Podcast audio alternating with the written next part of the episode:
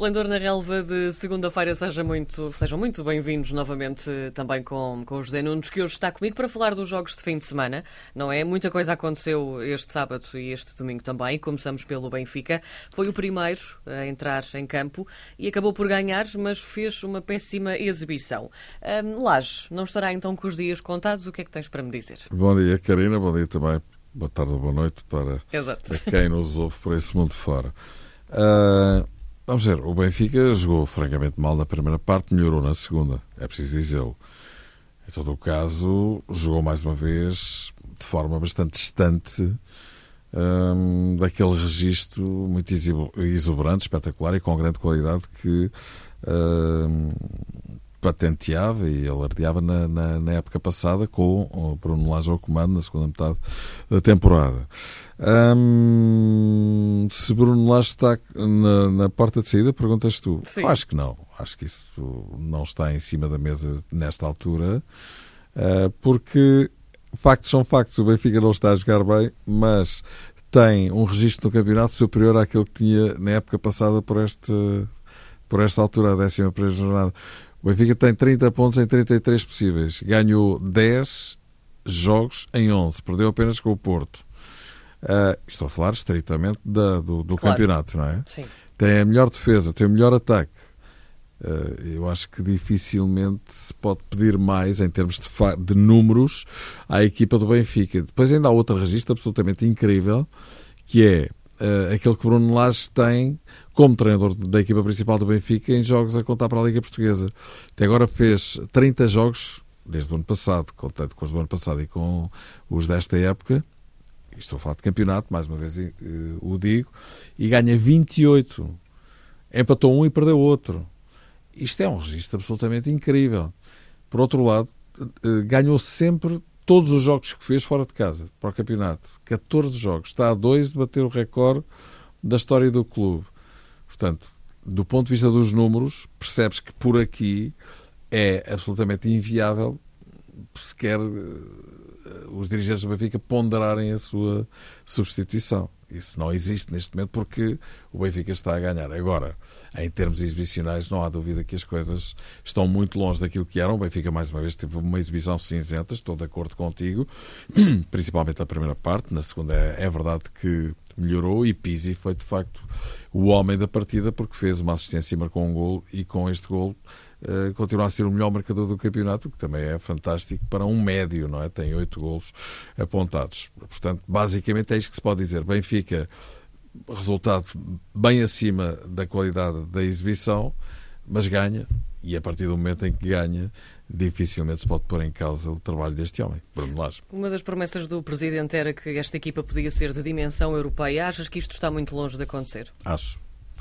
Muito longe de acontecer. Foi assertiva essa, sim, sim. essa resposta. Aliás, os números, se é verdade que o Benfica no Campeonato Português tem números arrasadores, Uh, a nível internacional também tem números arrasadores na Liga dos Campeões, mas em, em sentido contrário, não é? Porque de facto, nos últimos 20 jogos que faz para a Liga dos Campeões ganhar 3, nos últimos 10 jogos que fez fora de casa ganhar 1, e em 9 desses jogos que fez fora de casa sofrer 2 ou mais golos, que em alguns eh, até foi goleado. Estão a recordar do Basileia, esse timaço do futebol mundial. Eh, Borussia Dortmund, eh, etc. Portanto, por aí, francamente, eu acho que o Benfica não tem, há que reconhecer, dimensão internacional. Hum, se me perguntares porquê, eu até tenho alguma dificuldade em responder, porque uma equipa que tem a hegemonia no futebol português, assim o dizem os números, nos últimos seis campeonatos ganhou cinco, chega à Liga dos Campeões e é um, uma desgraça, não é? Quer dizer, é muito raro conseguir um resultado positivo e além de não conseguir resultados positivos, também a forma como joga, uh, muito fraca, sem andamento, sem intensidade para jogar na Liga dos Campeões.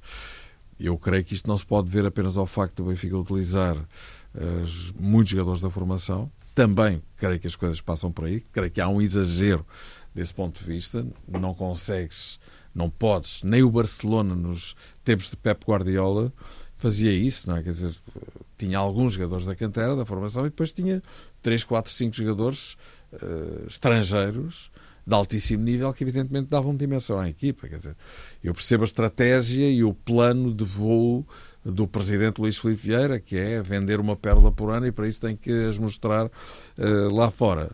Mas se entretanto não tem resultados, a equipa também vai perdendo valor e os patrocinadores também não apreciam particularmente isso.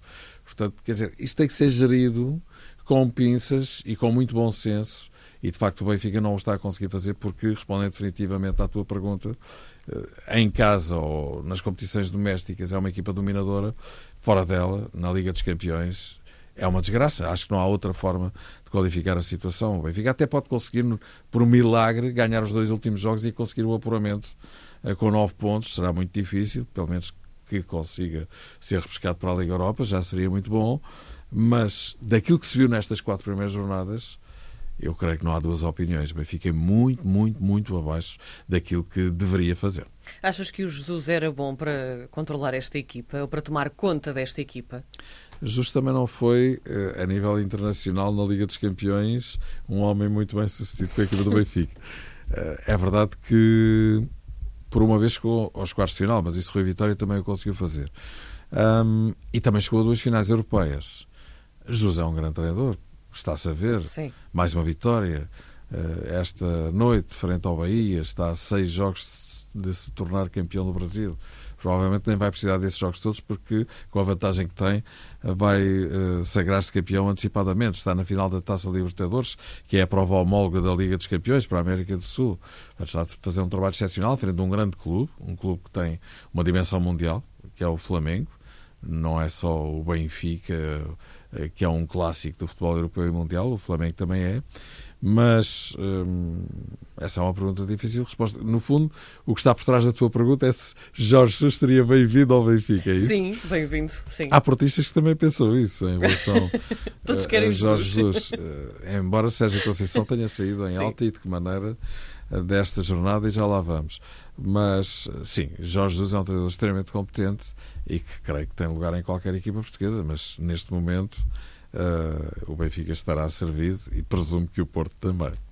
Vamos até ao Sporting. O Sporting ganhou, mas o Belenenses também não se ficou muito atrás, porque jogou muito bem, não é? Sim. E fez um bom trabalho. Um, terá sido o esquema tático com três defesas a chave para esta vitória? Olha, uh, não, penso que não. Penso que, aliás, a primeira parte do Sporting também foi de uma indigência futebolística atroz, não é? De tal forma que os assobios se fizeram Sim. ouvir de forma estridente nas bancadas de Alvalade. Isso também já é um clássico.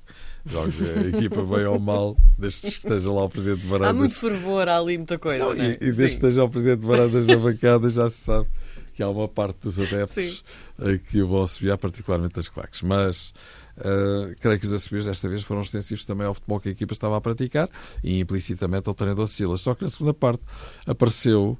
Um, tipo fantasias de Natal, não é? Vem o gatinho e comeu, não é?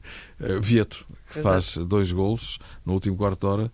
Curiosamente, até foi ele que acabou por ter o grande protagonismo da equipa e não Bruno Fernandes, ao contrário do que é habitual. E o Sporting durou na segunda parte e acaba por eh, alcançar uma vitória extremamente importante, mas é verdade que o Belenenses deu muito boa réplica, teve oportunidades para marcar, até antes do Sporting as ter. Uh, e a primeira parte do Sporting deixou mais uma vez muito a desejar. Mas o que é facto é que o Sporting ganhou, está a 4 pontos, está no quarto lugar, uh, está a 4 pontos do Famalicão, que a perdeu 2 pontos, depois de estar a ganhar por 3 0 ao Moreirense, deixou-se empatado 3 a 3 e os dois da frente lá, lá seguem Benfica e Porto. E vamos agora falar do Porto, separados por 2 pontos de distância. Mais uma vez a luta parece estar a querer confinar-se em termos de luta pelo título a estas duas equipas, ao contrário uh, do que Sportingistas pretenderiam, mas tem sido assim uh, ano após ano, há tanto tempo que é assim e provavelmente vai voltar a ser assim, uma vez que o Benfica ganhou com dificuldade e o Porto com dificuldade ganhou no Bessa, mas em todo o caso, na minha opinião, com uma exibição afirmativa, mais a mais nas circunstâncias em que tudo isto aconteceu, não é? Os tais quatro jogadores castigados e suspensos e afastados do estágio. Estás a adiantar-te às minhas perguntas. Então vamos a, isso. vamos a isso. Então vamos a isso. Falando querida. mesmo então desses quatro jogadores castigados, achas que ia haver dificuldade uh, no, neste jogo? Claro. O Boa Vista está a fazer um bom campeonato. Uh, até à jornada passada não tinha perdido. Era a única equipa que ainda não tinha perdido. Perdeu Sim. com o Vitória de Setúbal. Por acaso até fez um bom jogo e talvez nem merecesse a derrota, se é que isso é importante em futebol. O que importa de facto é marcar golos. Mas jogando no Bessa, tratando-se de um derby, uma rivalidade tremenda que existe nestes jogos. E, e, e o Boa Vista sente sempre uma equipa que joga de forma muito agressiva um, o Porto com tantas baixas e enfim isto abana evidentemente também uh, o espírito de grupo não é e quatro moral, jogadores é? castigados Sim. exatamente as imagens a aparecerem na, nas redes sociais, eles todos contentes a dançarem a cumbia e tal. Menos de 24 horas ou 24 horas depois de terem perdido uh, em, em Glasgow com o Rangers, uh, enfim, situação muito complicada, a partir do momento em que as imagens se tornaram públicas. Uh, e parece que a mulher do Uribe é que foi a grande responsável disto tudo, não é? Agora, quer dizer, não, a culpa não, é sempre das não mulheres. É o facto, não é o facto dos jogadores não terem, não terem cumprido uh, uh, o regulamento disciplinar. A senhora Cantadinha é que uh, publicou as imagens e de facto não deveria ter feito, isso é verdade. Mas vamos ver, mas se aquilo não se tivesse sabido, eles não tinham deixado de infringir é o regulamento disciplinar. É verdade. Pois, enfim, pode-se florear isto, que era uma festa de aniversário, que estavam lá criancinhas, até estavam um ilusionista para as criancinhas e tal. Mas, quer dizer, o que está aqui em causa é que a, hora de recolher é às 11 e parece que houve quem, quem saísse às 5 da manhã, o que faz uma certa diferença, não é? Mas uh, o que está aqui em causa é que, a partir do momento em que as imagens são tornadas públicas, o Porto teria que suspender os jogadores sob pena uh, de, de, ficar a ideia que, que, que, aquilo é uma Babilónia. Não pode ser, não é? Mais a mais que o Porto até é conhecido por ser um, um clube com regulamentos internos bastante uh, rígidos, rígidos e o seu treinador ainda mais, não é? Portanto, enfim, nas últimas semanas também vários jogadores do Porto, enfim, por razões não completamente esclarecidas, uh, também ficaram fora da equipa. Estou a falar de Alex Teles e Zé Luís no banco, Marega nem sequer convocado, a versão oficial e possivelmente bateria certo, é que ele não estava nas, em muito boas condições físicas, ontem regressou, Alex Teles também, portanto, por aí os danos minimizaram-se em função das ausências de Marchesin, Luís Dias, Uribe, etc. Saravia raramente é titular, mas o que é facto é que o Porto surpreendeu, ou seja, Conceição, se tu quiseres, com mais alterações ainda. Lume foi titular no meio-campo, um, enfim, uh, o guarda-redes Diogo Costa, um miúdo extremamente promissor, que eu acho que tem todas as condições para ser titular do Porto a breve trecho. Uh, foi uh, o homem que esteve na baliza no lugar de Marchesin, também não foi muito posto à prova, é um facto, mas eu acho que o Porto ganhou bem. Teve a felicidade de marcar cedo. Alex Ellis, é? que está de regresso à equipa e marcou, muito importante, grande pontapé. E depois o Boa Vista faz uma excelente primeira parte, o jogo muito dividido, na segunda parte não. Na segunda parte o Porto continuou a ser uma equipa muito intensa, muito agressiva, não foi um jogo, enfim, de grande qualidade técnica, foi mais lutado do que jogado, mas não deixou de ser um bom espetáculo por isso, porque as equipas deram tudo, não é?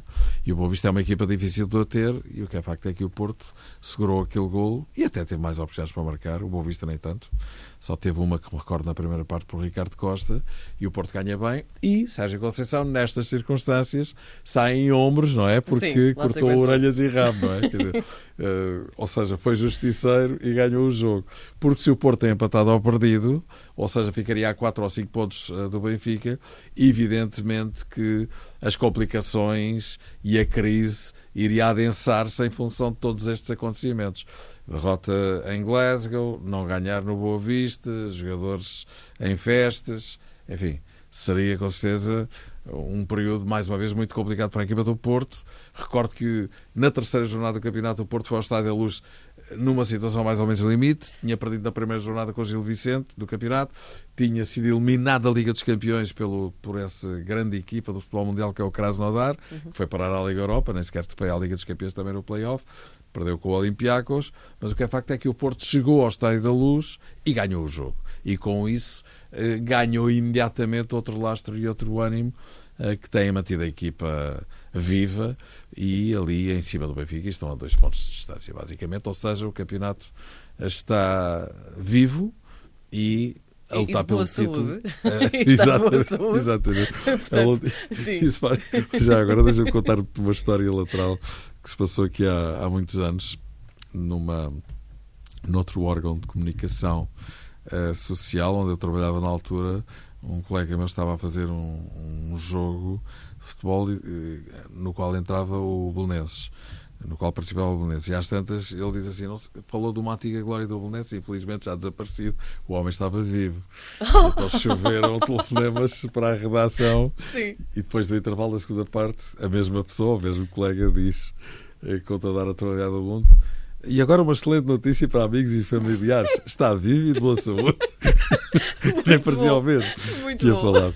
Olha, vamos embora e para a semana cá estamos. Obrigada, José. Para a Obrigado, semana, então, Karina. cá estaremos com mais um Esplendor na Relva e, de preferência, eh, sem tantas polémicas, não é? Pois, eh, já sabes que o futebol português, sem polémicas, não vive, não é? Portanto, se calhar estás a ser demasiado otimista. Vá, eu sou otimista. Obrigada, até para a amanhã. semana.